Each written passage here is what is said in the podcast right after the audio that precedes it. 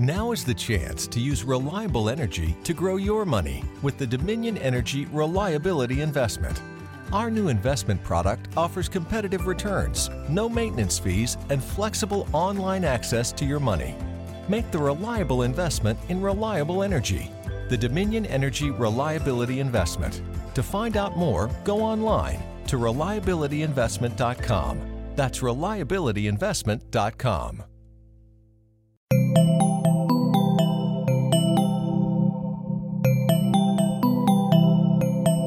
Estás escuchando Posta FM, Radio del Futuro.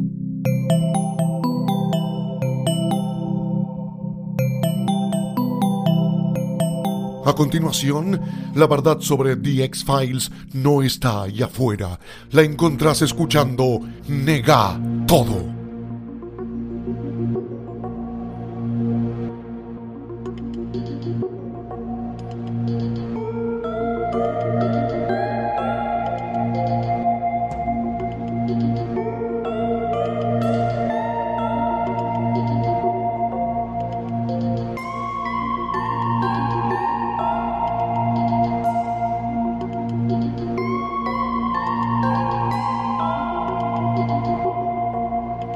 Bienvenidos nuevamente a Nega Todo, aunque ustedes no lo crean, es la tercera vez que grabo este inicio.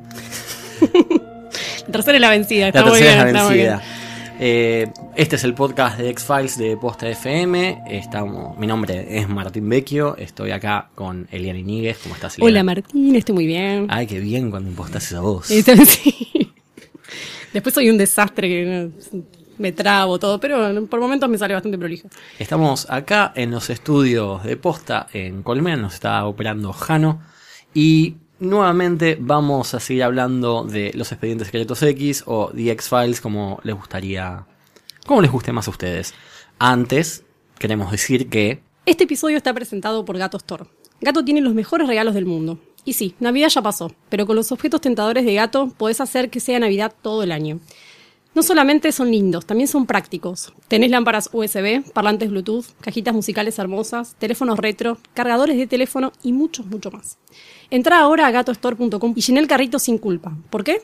Porque antes de hacer checkout, pones el código POSTA y obtenés un 25% de descuento. Porque no hay nada más lindo que regalar porque sí. Gracias, gato, por acompañar a Nega Todo. Eh, en este episodio vamos a hablar de la vida sin los X-Files, el, legado, el camino hacia el regreso, las películas, las influencias, eh, to- todo lo que no tiene que, o sea, no es la serie en sí, pero tiene que ver con la serie. Vamos a hablar de la vida sin los X-Files y vamos a hablar de la vida previa a los X-Files, porque antes de existir los expedientes X como serie, hubo gente, hubo un Chris Carter que escribía guiones, había series, había películas, todo eso influenció. Y vamos a hablar un poquito de eso. Y vamos a hablar un poco de las otras encarnaciones, como sean las películas. Y vamos a comentar brevemente un poco sobre las historietas, la conocida como Season 10. Y por ahí vamos a hablar un poquito sobre los libros, pero no tanto, no se emocionen. No, no, no, porque creo que vos habías tenido, yo tuve uno que era Ground Zero, el que tenía yo, que era, no sé cómo era la traducción, lo, lo compré en inglés encima, tendría, no sé, 18 años, nunca lo leí y lo terminé regalando, porque lo tenía en la biblioteca, no sé qué, y en una de las limpiezas esas que hice lo, lo terminé lo terminé regalando. Eh, de hecho, yo tenía, siempre pensé que eran como cuatro o cinco, y después indagando mucho más son, son un montón y están divididos hasta en saga juvenil, eh, de adultos jóvenes y novelas. Eso es Como- muy yankee. Eso está re- Sí, pero yo no, nunca hubiese imaginado que tenía tan, que estaba dividido. Para mí habían sacado un par de novelas que eran extensión de algunos capítulos, algunos se llaman igual que, que los capítulos, y otras como para completar, como medio como Fifty Shades of X-Files.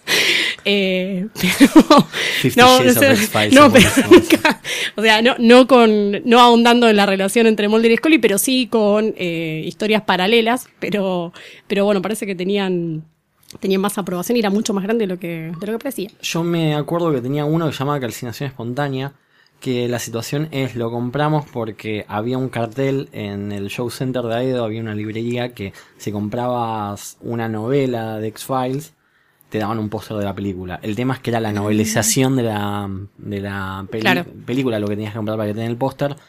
Así que ese día terminé ligando una de las novelas y la novelización de la película simplemente porque Solo mi hermana, mi hermana tenía el póster y como yo no lo iba a tener. O, se lo de- o se lo descolgás o te, te conseguís otro póster. ¿no? En algún lugar no debo tener ese póster. Eh, Podemos empezar, si te parece, por las influencias que, que tuvo Chris Carter o, que, o, o las, o las series o películas que influenciaron a X-Files, como para hacerlo medio cronológico. ¿Te Obviamente. Eh, vamos a empezar por Bueno, Kolchak ya lo habíamos, ahora lo pronuncio pero- bien, ya lo habíamos mencionado. Exactamente, pero vamos a hablar un poco más de Kolchak. Kolchak, si bien llegó a ser una serie, antes fue dos películas para televisión. La primera fue The Night Stalker, o El acechador en la noche, que la premisa es simple. Carl Kolchak es un periodista, está investigando un asesinato en Las Vegas y descubre que un asesino puede llegar a ser un vampiro. Con eso ya tenemos premisas para decir, epa, me parece que X-Files viene por ese Viene lado. el Bad Blood, ponele, viene como por ese lado. No, después te voy a. después vamos a seguir con eso porque hay una. Hay una influencia bastante directa a una trama de, de X-Files. O Sí. por lo menos a mí da la sensación. Lo interesante de estas películas es que están basadas en una novela que nunca se completó, pero los guiones, tanto de esta como su secuela, que es El Estrangulador de la Noche, están escritas por eh, Richard Matheson, que es un, es un autor de ciencia ficción que también llegó a escribir guiones para Dimensión Desconocida, para la serie original de Viaje a las Estrellas, y casualmente, como homenaje de Chris Carter, hay un personaje que es el senador Matheson, que es la, eh, la conexión de Mulder con el gobierno. Se llama por, por este Por este escritor. escritor y guionista. Pero bueno, Kolchak tiene un, Kolchak es un éxito, o perdón, el, el acechador de la noche de Night Stalker es un éxito, para lo cual ordenan una segunda película que esa es El estrangulador de la noche, donde en este caso Karl Kolchak eh, está investigando un caso donde básicamente hay un estrangulador, como bien Como lo indica el título. como lo indica el Que este, título. no, este sería vampiro, no, porque no, es una deuda pendiente que tengo. No, No, en no este, lo vi. no, en este caso simplemente inmortal. Simplemente, ah, bueno. Ni más ni menos. Está O muy bien. O sea, estamos presentando casos policiales donde hay un nexo paranormal. Sí. Hay, un- hay idea de hacer una tercera película que esta es más interesante porque lo que se va a conocer como Los Asesinos de la Noche, la idea es que hay seres de otro planeta que empiezan a cambiar a um, personajes claves del gobierno de Estados Unidos por androides. Que es, que es una trama Sí. bastante similar a lo de los supersoldados Sí. Sí, sí, sí. de que es la trama principal entre la octava y novena temporada. Y cuando, cuando lo he visto me, me pareció, ah, mira, Sí, como. ¿será ca- casualidad? Se parece. Se, parece, mucho más. Pero bueno, en vez de hacer una tercera película, ahí sí hicieron una serie que se llamó, eh, al principio se llamó eh, The Night Stalker, luego de un par de capítulos lo cambiaron a Kolchak The Night Stalker. Y los casos que investigan Kolchak ya acá van nuevamente a vampiros, van a un episodio que se llama El Hombre Lobo directamente. Sí, muy parecidos a, lo- a los monstruos de, de la semana, los monstruitos que fueron apareciendo en, en X-Files. Exactamente. Entonces, un periodista que investiga casos donde hay monstruos o sucesos paranormales. No sé, ¿a qué te suena? Me, su- me suena todo a las nueve temporadas que vi. Eh, otra, otra influencia que, eh, que es bastante cercana en, en tiempo a X-Files es la de Twin Peaks, que tiene, bueno, por, por varios puntos. Eh, dicen, dicen que eh, Mulder y, y Cooper serían bastante, para mí no me parecen parecidos. Me parece que tienen un aire, tienen un aire físico y tienen un aire, bueno, los dos son, eh, trabajan para el FBI y todo, pero no, no les veo tanto parecido eso.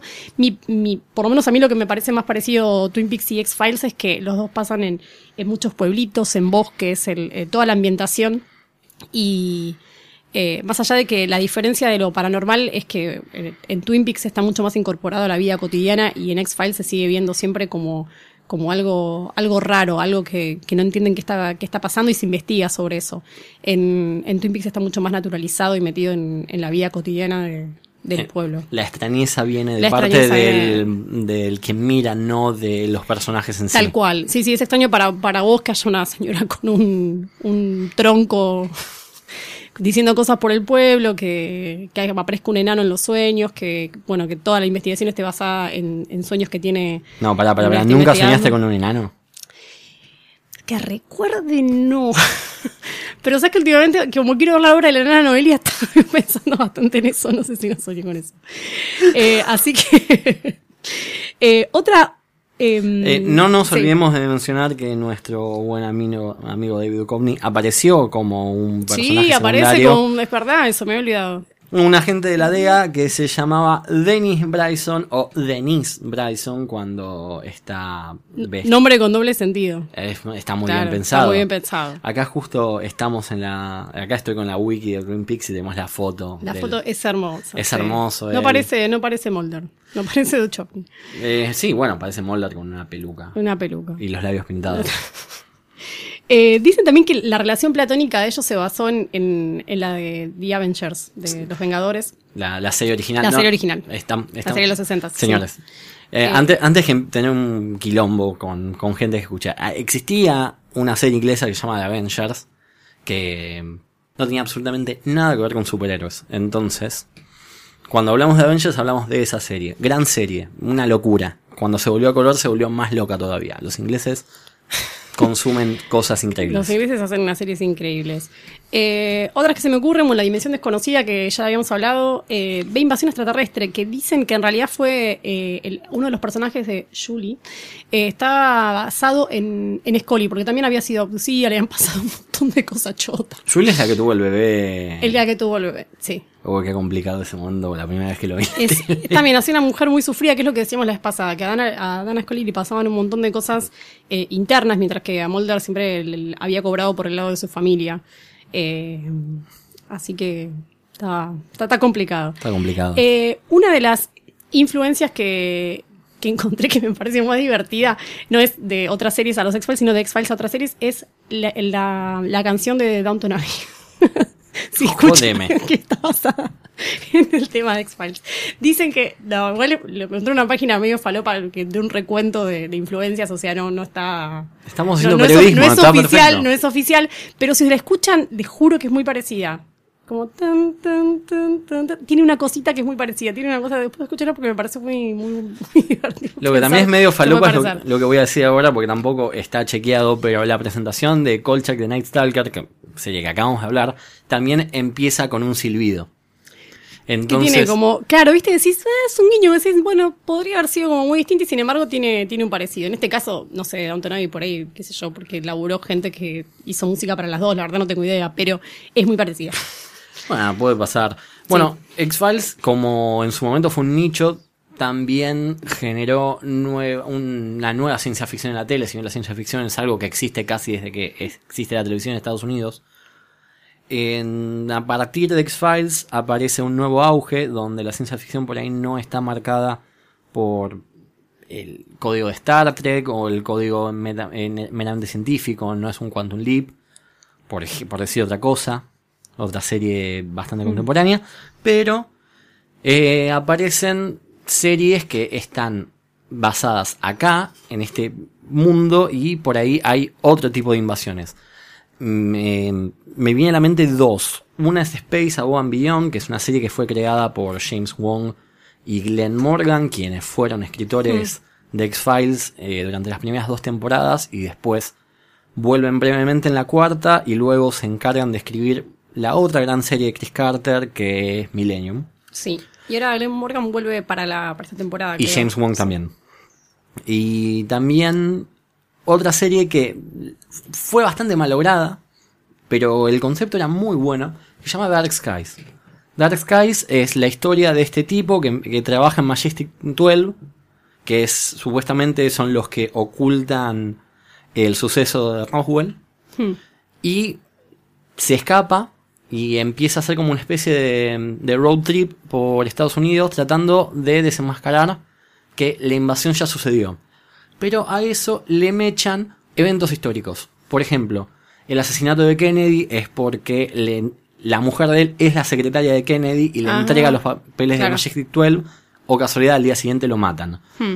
El- la noche donde los Beatles van a estar en el, en el programa de Ed Sullivan, supuestamente va a haber una transmisión para enviar un mensaje subliminal a la gente y volverla loca. Y así, eventos así, eh, que van pasando. En este caso, la idea era hacer una, una década por temporada. Se cancela antes Sí. y mm, yo la tengo entera. Es una serie que está... A mí me gusta mucho cuando hacen eso, bueno, que en, en el capítulo de, mm, eh, del fumador, el que hacen como una especie de mini biografía del, del fumador, que también lo vinculan con el asesinato de Kennedy. Me gusta mucho cuando, cuando tratan de explicar eh, hechos muy conocidos, históricos, como algo que le pasó a estos personajes, eh, o que fueron responsables estos personajes de, de esos hechos. Bueno, si pueden llegar a ver The Dark Skies, por favor, háganse el favor. Al principio empieza muy bien, después, bueno, como todas las series que están a punto de cancelar, por ahí no, no termina de la mejor manera. Es una cuenta pendiente, así que te voy a pedir que me la pases después con, junto a Kolchak y todas la- las otras que hablamos siempre y que no las vi todavía y las quiero ver. Hablando de series que cancelaron prematuramente, Ay, sí. para mí la hija putativa de X-Files, Sí. y lo dije solo para decir putativa, es Fringe. Sí, es hermosa. Es, eh, es un serión. Si no la vieron, está, está en Netflix, la pueden ver, está, está entera. Eh, es una serie que es básica, es muy muy parecida a X-Files, pero nada más que el romance entre ellos es un, bueno, bastante más tangible. Y eh, la particularidad que tienen es que incorporan universos paralelos, que eso me parece fascinante. Eh, son tres personajes también, es un científico, el hijo de este científico y eh, una, una agente que, que los ayuda. Eh, a investigar también fenómenos paranormales y le pone mucho el cuerpo a todo lo, lo que pasa. Uno de los problemas de Fringe es justamente ese. La quisieron cancelar tantas veces que cada vez que terminaban las temporadas cerraban bastante bien y muy lindas, pero les decían a dos capítulos del final, che, mirá que firmaron para, para 10 más, así que tienen que estirar y muchas veces hubo volantazos que se notan que son bastante brutos, pero la verdad que por lo menos la tercera temporada a mí me parece la mejor. Que Así beba. muy recomendable. Que beba que es Anator. Sí, total. Y es con Pacey de Downton Abbey, de, Downton, de Dawson's Creek. No, no, que no. también es muy. Se es llama muy. Joshua, se llama Joshua Jackson. No, eso, me parece que su nombre es como, Yo- Yo- como, yo antes no como González. No, sé, no, puedo pronunciar Joshua Jackson, así que yo le digo Pacey. También está en Fair, pero, pero acá en Fringe hace un personaje muy lindo. No, igual yo, yo quiero confesar que no, en su momento la empecé a ver tarde preci- precisamente porque decía, no, ese gordo falopa está ahí, no puede, no puede estar ahí. Y después descubrí que el chabón es el más capo del universo. Eh, Es el más capo. Y Fringe tiene algo que solía pasar en series de los 90 que no lo vi por lo menos en series de ahora, que es que eh, los capítulos en la primera temporada y casi la mitad de la segunda son unitarios. Son los capítulos los puedes ver y termina y el arco la verdad que es muy chiquito, solo que ellos se conocen y nada más. Y en un momento muere un personaje que era uno de los agentes, que, el compañero de Olivia que estaba ahí. Eso es el final de la primera temporada. Claro. Entonces fue la segunda que lo hicieron. Eh, en- meten un capítulo que habían ya filmado y le faltaba uno y lo meten y el chaval está vivo. Y no explican nada, solo el tipo está vivo. Como un día normal de trabajo, no sé qué, y era un, como un unitario que habían metido ahí. Porque, nada, la línea para mí arranca desde Peter, que es el capítulo donde explican qué es lo que le pasó a él. Está buenísima, Eh, yo la recomiendo muchísimo. Eh, como, como dice Liana, también tiene una cosa, que la primera temporada por ahí es mucho más de, podés ver capítulos ahí aislados, pero después descubrís que todo tiene que ver con algo. Todo tiene que ver con algo y es hermosa. La verdad que ahí, ahí, no, ahí se hace muy, muy adictiva. Por favor, vean Fringe, Vean háganse, Fringe, háganse ese el favor. Pasamos a cómics y libros y, y novelas. Creo que lo de novelas, no sé cuánto más podemos aportar del Podemos, tema. sí, no, solo que, mira, tengo, tengo números. Por favor. Saga juvenil, 11 libros. Se van a sorprender. Eh, Young Adult, que son joven, joven adulto, eh, 16 libros y novelas 9. Y eh, hubo varios que fueron audiobooks y uno de esos lo hizo Gillian Anderson. La voz de- del audiobook lo, lo grabó Gillian Anderson. Así que. Gillian Anderson se mete siempre en cosas muy inglesas. Y los audiobooks son, re de inglés. hiper ingleses. Re. Y eso me, me gusta, me gusta bastante. Eh, otra. Esto es como una, una nota al margen. Dos cosas. Hay una página buenísima de influencias que después se las podemos pasar, que tiene influencias temporada por temporada y capítulo a capítulo. O analizan cada temporada con cada capítulo y te dice esto es parecido a tal, esto es parecido a tal escena, tal plano es igual a tal película. Son miles, o sea, son, hay uno por, por capítulo, eh, excepto en una o dos temporadas nada más, que hay un par de capítulos que no tienen referencias, pero tienen todas, todas, todas referencias. Y otra cosa, si escuchan podcast en inglés, eh, es muy recomendable The X-Files Files con el chico indio de Silicon Valley, que no recuerdo nombre, porque no recuerdo nombre, pero lo pueden googlear. Y eh, siempre tiene un amigo invitado y lo que hacen es un rewatch de todas las temporadas, de a dos capítulos. Cada cap- el primero solamente es del primero y después van sumando de a dos y hacen un. Nada, cuentan un poco de, de- de experiencia personal de lo que les pareció el capítulo, cómo llevan el capítulo, qué edad tenían cuando lo vieron por primera vez. pavada varia, pero está, es muy divertido y es muy bueno y es un rewatch de toda la serie. O sea, si tienen que escuchar un podcast de X-Files, escuchen ese. si- Ese, por si- favor, Pero sí. si tienen que elegir entre dos, escúchenos a nosotros. Obvio. Pero por favor, escuchen The X-Files Files. Sí, no, aparte es otra cosa, es, es como, es un, eh, o sea, un recap o un rewatch de las nueve temporadas que no estamos acá, acá estamos pasando muy por encima. Estaba a punto de decir de vuelta, háganse un favor, pero ya tengo miedo de que este capítulo se llame Háganse, Háganse un un favor y, nega- y nieguen todo. Háganse un favor y nieguen todo.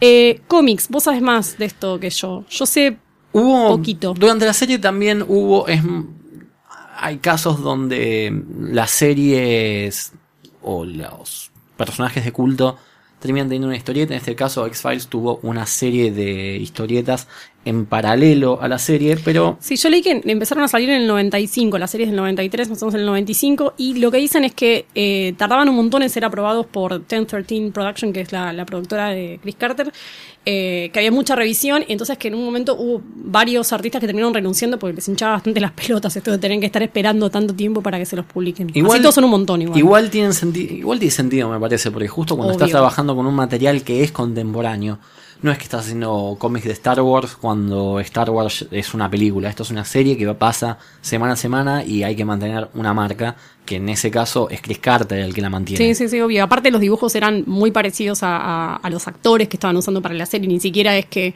estaban usando los personajes y por ahí eran dos dibujos completamente distintos, sino que eran dibujos que eran caricaturas de, de Anderson y de Chopney. Así que tiene bastante sentido. Exactamente. Bueno, pero igual me parece que el proyecto más interesante, como en algún momento existió una continuación de Buffy en historieta, que fue Buffy Season 8, eh, pero ahí ya con Josh Whedon de la mano. En X-Files existe una serie que se llama Season 10, que cuenta de manera no canónica qué pasó con Mulder y Scully después de ese último capítulo.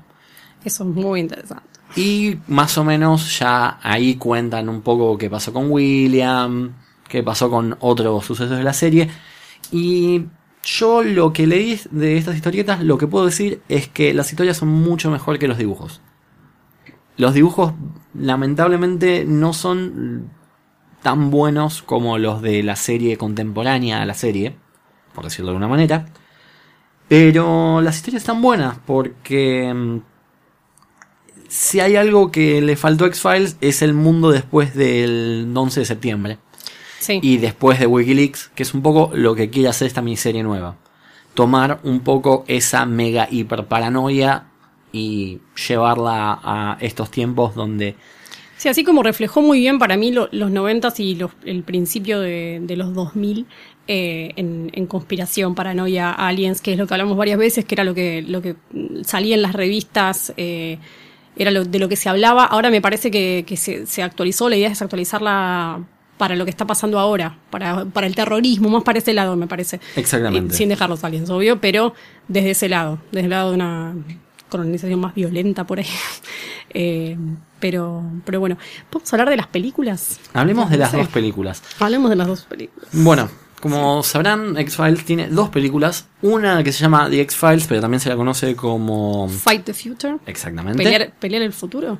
Sí, o Combate el futuro. Combate el futuro. Combate el futuro o Combate al futuro. Combate al futuro.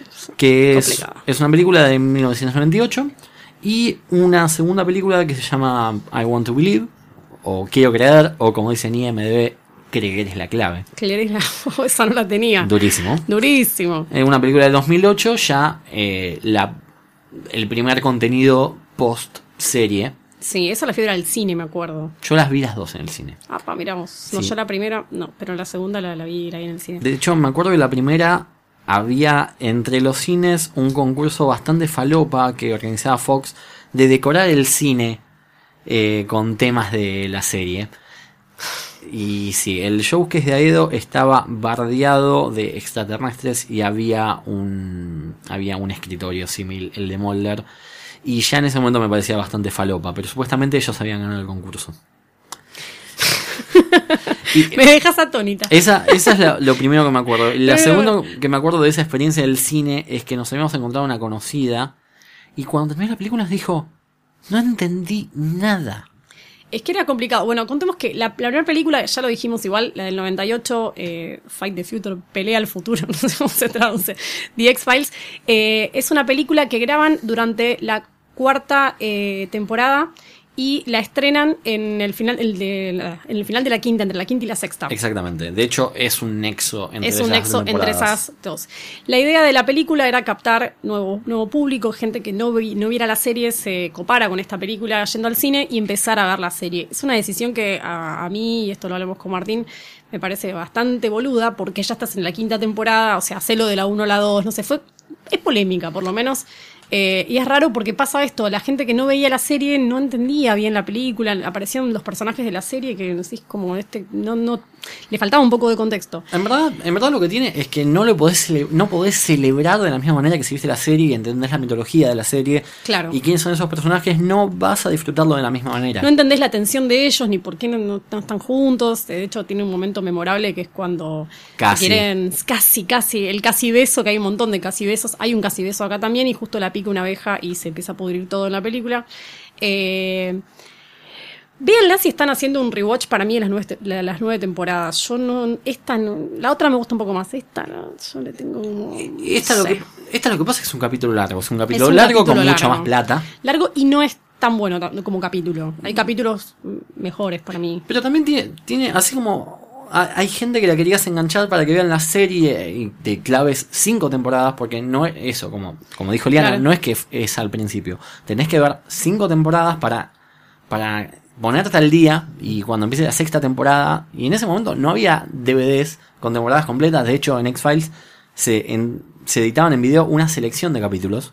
No existía Netflix para ver toda la serie, no existía el No concepto existía del binge cual. No, no, y aparte no, no te lo podías ni siquiera ni bueno ni bajar ni nada, o sea, dial-up, estamos hablando de Entonces, épocas muy oscuras de internet. Exactamente. Era, era muy complicado. Y el otro tema que tiene es que si vos veías la serie, pero no te pintó ver la película, o no pudiste ver la película, y cuando empezó la sexta temporada, te faltó un pedazo. Que si bien faltó, sí. en el primer episodio de la sexta temporada vuelve con el. vuelve con el Previously on the X-Files, hay pedazos de. hay pedazos de la película. Si no viste la película, y te vas a quedar, porque justo el primer capítulo de la sexta temporada. Tiene que ver, es una continuación de, la, de los sucesos de la película. Sí, pasa un poco como lo que creo que pasa ahora, o por lo menos me pasó a mí con los especiales de Navidad que salen de muchas series. Que viste que aparecen, por ejemplo, el de Sherlock, el de, bueno, tanto Navi de vuelta. Eh, y en el caso de Abbey, por ejemplo, pasan cosas muy importantes. El de Sherlock lo vi justo el otro día y, bueno, no, no voy a pero no me pareció que fuera tan decisivo para la serie. Pero los de Downton Abbey sí, mueren personajes principales. O sea, imagínense que estás viendo una serie y de repente muere uno, no, no uno de los protagonistas, pero uno de los personajes principales y de repente arranca la temporada normal y vos no bajaste el especial de Navidad porque te pareció que iban a estar brindando con patul y te chupó un huevo. Decís, bueno, Exactamente. ya fue. Esto es más o menos lo mismo. Decir, bueno, hacer una película para que la vea todo el mundo, bueno, ¿cuánta información puede haber o cuánto puede alterar la, la serie? Bueno, no, Y- la altera un montón. Igual de vuelta volvemos a que los ingleses tienen ciertas tradiciones que no todos tenemos. Y la tradición Sí, del la episodio tradición del especial. episodio de Navidad la odio, la verdad, porque yo no me di cuenta. que- No, no, yo, yo, yo, yo me la- gusta, claro, pero, pero no me gusta cuando pasa esto de que tiene, viste, como mucho contenido importante que no es parte de la serie. A mí no me gusta cuando Netflix eh, eh, no te pone los especiales a veces de Navidad. Ay, Y qué claro. sé yo, en Doctor Who pasó que cuando cambió del decimoprimer al decimosegundo Doctor, eso pasó en el especial de Navidad. Y cuando termina, eh, cuando termina el último capítulo del último Doctor, pasás al primer capítulo del Doctor nuevo, pero ya pasó. Claro. Sí, es como. Eso me parece como rarísimo. Es eh, algo que. No sé, debería ser parte de, de- la temporada. Pero, Pero bueno, la, la película básicamente eh, suma elementos de mitología de la serie, se entiende la noción que parte de la invasión es que las abejas, las abejas que ya habíamos visto al final de la tercera temporada y, y durante la cuarta son las que van a tener el virus alienígena que los va, va a contagiar a todo el mundo y aparece de vuelta la vacuna para el aceite negro Sí. eh, que eso es lo que salvaría. Como que, los, como que en Estados Unidos ya consiguieron lo que los rusos tenían, que era la vacuna. Sí. Eh, y básicamente eso es lo que pasa. La, la segunda película, en cambio, se- que también lo charlamos, es como más un Monster of the Week. Este es, es- va, puede pasar más como un Monster of the Week, como algo que, como esos capítulos aislados que tiene la serie, que los podés ver en- aún viendo la serie o no, los puedes enganchar y los puedes ver. Sin embargo, Eh, sin embargo, tiene mucha referencia a la serie en un par de cuestiones. Pero seguí hablando y No, pa- para mí también tiene, tiene, sí, tiene referencia sobre todo en reacciones de personajes que se entienden solo si los conoces, si no parece medio, no sé, la, como el desmedido descreimiento de Scully durante toda la película, porque hay un, la, la- historia de la película es, eh, están secuestrando un grupo de mujeres y hay una especie de medio, hay un sacerdote eh, medio Hay un- raro. hay un cura que está teniendo Hay un cura que visiones. tiene visiones para encontrar a estas mujeres. Eh, bueno, encuentra Mol- Mulder está retirado, está pegando afiches de ovnis en su oficina con barba. Scully es una es médica y está trabajando como médica y eh, lo llaman para, para ver si pueden ayudar en este caso para, para encontrar a las mujeres que están desapareciendo y este sacerdote tiene visiones y dice que puede verlas. Mulder le cree, Scully no le cree, pero se, se violenta bastante con el señor. Pero porque es un cura pedófilo. Es un cura pedófilo, tiene como bastante Detalle. conflicto, claro. Polémico. Eh, así que, y también aparece Amanda Pitt, que yo me había olvidado ahora cuando la vi hace poco. Dije, es Amanda Pitt. Pero Amanda Pitt tiene una filmografía Extensa. extensa. extensa y un poco inabordable. Ecléctica, Eh, podemos decir. Sobre todo ecléctica. Ecléctica. A mí sí. lo que me pasa con la película es exactamente lo mismo que me pasa con la película anterior. Lo quieren hacer de tal manera para que el que no vio la serie se enganche. Pero ¿qué pasa? Hay un arco argumental, la subtrama de Scully, que tiene que ver con que ella tiene que operar un, un chico que tiene una enfermedad Sí. terminal y ella quiere hacer, un, eh, quiere hacer un tratamiento experimental con células madre. Eh, está completamente ligado a la trama de que tuvieron que entregar a William, el hijo de Molly y Scully, lo tuvieron que dar en, en adopción. Y si bien hay una, una mención a eso, si vos no viste la serie, no entendés del todo. No, no entendés en qué circunstancias dieron al hijo, ni qué les pasó, ni cómo lo tuvieron, ni qué contacto tienen con ese, con ese nene. O sea, es como todo muy por encima. Es, es de. Es de vuelta lo que creo yo que va a pasar ahora si, si pasa esto. Eh, si, si alguien no tiene un conocimiento previo de la serie con estos seis capítulos.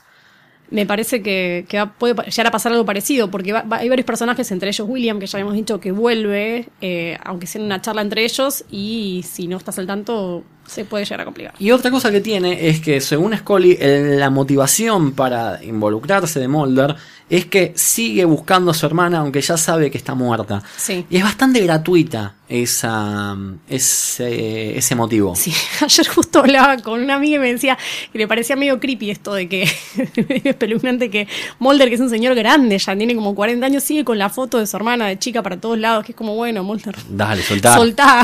Samantha tiene como 50 años, está muerta, ya está, viste, como, bueno, y, para... además ya, y además ya sabés que ya no está, va a volver. Claro, y si está, y si vuelve y es una nena también es un, es un tema, viste, no sé, es raro, qué sé yo. Y otra cosa que bueno. y otra cosa que vi que supuestamente es un tema que se va a tocar en la serie nueva es que Mulder y Scully no es ya dijimos no ah, están eso no bien. están en pareja. Eso, en esta película sí en esta están película están en pareja, están pero en pareja. no le están pasando bien. No, hacen cucharita en un momento. Pero en un momento hasta se separan. O por Sí, lo menos están- dan, la, sí. dan, la, dan la intencionalidad de que Scully lo está a punto de dejar. En mitad de la película, porque ya No tiene, se lo- los huevos al plato de que volvió a ser el molde de antes. Todo, todo críptico, cerrado y todo así, todo, todo buscador de. Pero sin de embargo, ella le lleva el caso, así que es Sí, mala no tuya, sé, Scully. mala, mala, mala tuya, Scully. Eh, sí, creo que con esto más o menos eh, podemos cerrar. No sé si queda algo más para, para agregar de. ¿De las películas? De las películas y de. Sí, digo, del- del legado en general. Me parece que con eso más o Quiero, menos es- quiero una sola cosa hablar de la segunda película. Siento que la segunda película se habló bastante mal de ella. Yo siento porque, que es mucho más, es muy digna, teniendo en cuenta de que la serie había terminado en 2002. Volvi- De las dos es mi favorita y de hecho me parece una buena película. ¿eh? Yo cuando la volví a ver me, me gustó incluso tanto como cuando la había visto en el cine. Sí. Sí, tiene esas cosas polémicas, pero aún así como...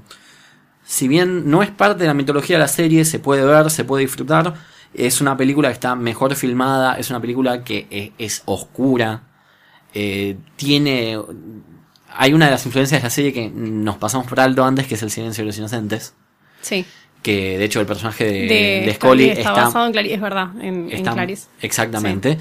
Y mm, la historia de por qué los secuestros de las mujeres tiene algo que ver con la motivación de Buffalo Bill, el asesino serial Sí. del silencio de los inocentes, solamente Sí. que a una, una escala más X-Files. Sí. No quiero, con mi política son 10 años, eh, esta todavía no llega a los 10 años, véanla, pero si la ven, después opinen qué les parece Sí. esta, esta teoría que tengo. Eh, A mí me parece en serio que sobrevivió. Me pasó lo mismo que vos. Yo cuando, cuando la vi en el cine era la emoción de, de verlo, de ver una película de X-Files o algo de X-Files después de mucho tiempo. Entonces pensé que, me había gustado tanto, tenía ese buen recuerdo por eso, por haber ido al cine a ver una película. Y la vi, la vi hace poco con bastante menos expectativa de decir, a ver qué tal está, qué sé yo. Y la verdad que me, gustó de vuelta un montón. Así que muy, muy contento.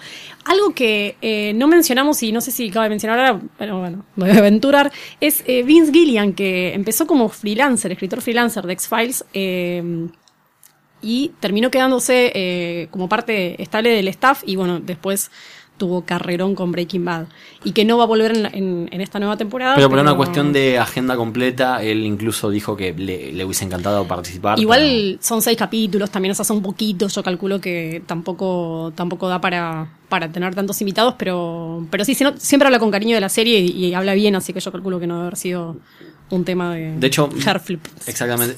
De hecho, Vince Gilligan se encargó en un momento de escribir capítulos que tengan hasta beta humorística. Que Sí. también ahora cuando el próximo capítulo, que es el, capi- el capítulo donde vamos a hablar de capítulos puntuales, Sí. vamos a hablar un poco de eso. eh, porque Vince Gilligan venía a escribir películas para Disney. Entonces, es, es, es- es increíble lo que llegó ese tipo. Sí. Pero bueno, eh, ya sabemos que el próximo capítulo va a ser sobre, cap- sobre capítulos. Sobre capítulos. Vamos a tener un invitado especial. Sí, que, un invitado especial. Que lo. Sorpresa. Que sorpresa. Eh, Solo diremos que es un él, pero nada más. Solo vamos a decir que es el único de esta mesa que vio el primer capítulo de la miniserie. No es un híbrido. No es un híbrido. No es un híbrido. sí, sí. Pero bueno, esto ha sido el segundo Negatodo. Nos vemos la próxima. Nos vemos la próxima.